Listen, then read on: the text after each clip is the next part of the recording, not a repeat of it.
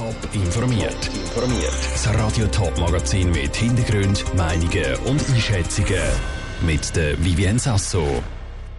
Heute ist Frauenstreiktag. Wie sich die Wintertourerinnen auf die grossen Demonstrationen dazu vorbereitet haben und auf dem Bodensee gibt es ein neues Angebot, wie man sich per Selbstbedienung ein Stand-Up-Paddle auslehnen kann. Das sind die beiden Themen im Top informiert. Männer verdienen bis zu 20 Prozent mehr als Frauen. Das zeigen Zahlen von der Gewerkschaft Unia.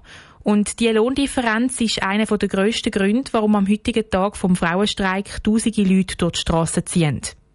Wie sich verschiedene Wintertourerinnen heute Nachmittag auf die Demonstrationen vorbereitet haben, weiss Andrina Brotbeck. Am 6. startet die Demonstration zur Wintertour für eine gleichberechtigte Gesellschaft. Darum haben sich heute Nachmittag schon viele vorbereitet. Das feministische Kollektiv Winterthur hat auf dem Kirchenplatz einen Siebdruckstand aufgestellt, wo alle, die wollen, ihr T-Shirt, Taschen oder sonstiges bedrucken lassen können. Sarah drückt ganz fest ab. Ich mache den 45 Grad Winkel und ziehe das einfach mal drüber, so dass es überall Farbe hat. Ein Motiv ist zum Beispiel drei Frauen, die Ziegesfuß in die Luft strecken. Roberta Eichinger gehört zum feministischen Kollektiv und wird am feministischen Streik heute Abend dabei sein. Sie ist überzeugt, dass der Tag eine nachhaltige Verbesserung für Frauen bewirken wird, weil wir sind laut, wir sind präsent, wir sind nicht allein. Und wenn wir zusammen sind, dann können wir etwas erreichen.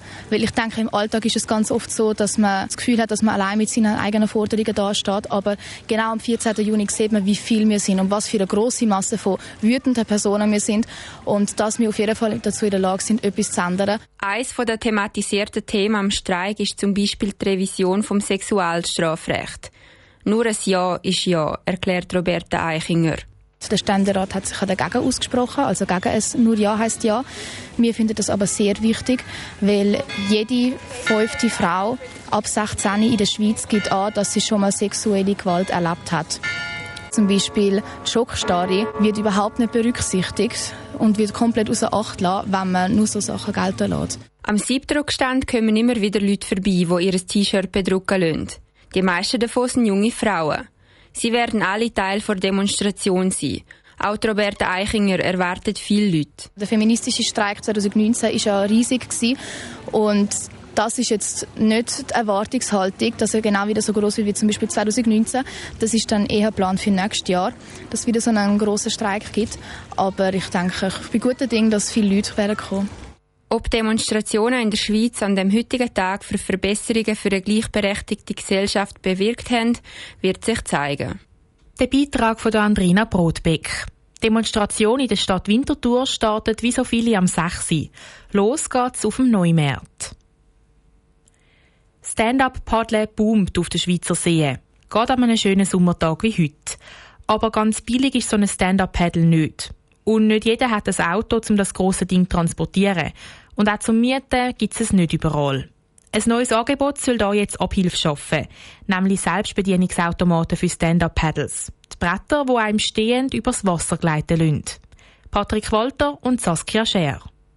Z Rorschach, z Romanshorn und z Arbon gibt es ab dieser Woche selbstbedienbare Mietstationen für Stand-Up-Pedals. Dort am Bodensee können die Leute via App ein Pedal buchen. Zahlt wird in der App via Kreditkarte knappe 15 Franken pro Stunde. Sobald ein Stand-Up-Paddle gebucht ist, kann das Stand-Up-Paddle aus der Station genommen werden, zusammen mit einem Paddle und einer Schwimmweste.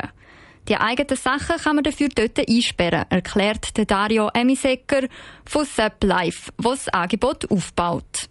Das ist dann abgeschlossen, wenn man zurückkommt, kann man das Paddel anheben, das ist so ein Mikrochip, dann geht die Klappe wieder auf, kann man das Zeug zurück tun, da wo man deponiert hat, rausnehmen und weiter baden oder wieder heimgehen oder was auch immer. Die Selbstbedienungsstationen sind aber nicht immer offen. Wenn es dunkel ist oder auch bei Wind und schlechtem Wetter, könnte kein Stand-Up-Pedal ausgelehnt werden. Das Angebot richtet sich auch an Anfänger. Ein Kurs braucht es nicht, aber Unsere Station und unsere App, die sind so aufgebaut, dass im Verlauf von dem Buchungsprozess man die wichtigsten Informationen, was Sicherheit und Handling anbelangt, überkommt und da muss äh, bestätigen, dass man da gelesen hat und gesehen hat. Erst dann können Wassersportbegeisterte auf den See paddeln. Das ganze System erinnert fast an das Angebot von Elektrotrottinetten in vielen Städten. Dort ist jeweils Vandalismus ein Problem oder dass die E-Trottis kreuz und quer abgestellt werden. Vor all dem hat Dario Emisecker bei seinem Angebot keine Angst. Bei uns kann das eigentlich nicht passieren, weil äh, im Gegensatz zu so einem Trottinett kann man da nicht irgendwo wieder abstellen, sondern der Mietprozess wird abgeschlossen, wenn man das Board wieder zurückleitet, das Pedal wieder zurückleitet.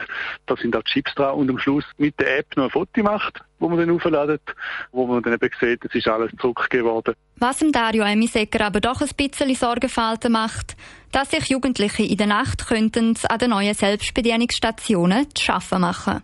Der Beitrag von Saskia Scher und dem Patrick Walter. Das Angebot gibt es jetzt das erste Mal an drei Standorten am Bodensee. Schon jetzt gehen Betreiber aber davon aus, dass es ähnliche Angebote bald zum Beispiel auch am Zürichsee gibt. Top informiert, auch als Podcast. Mehr Informationen gibt es auf toponline.ch.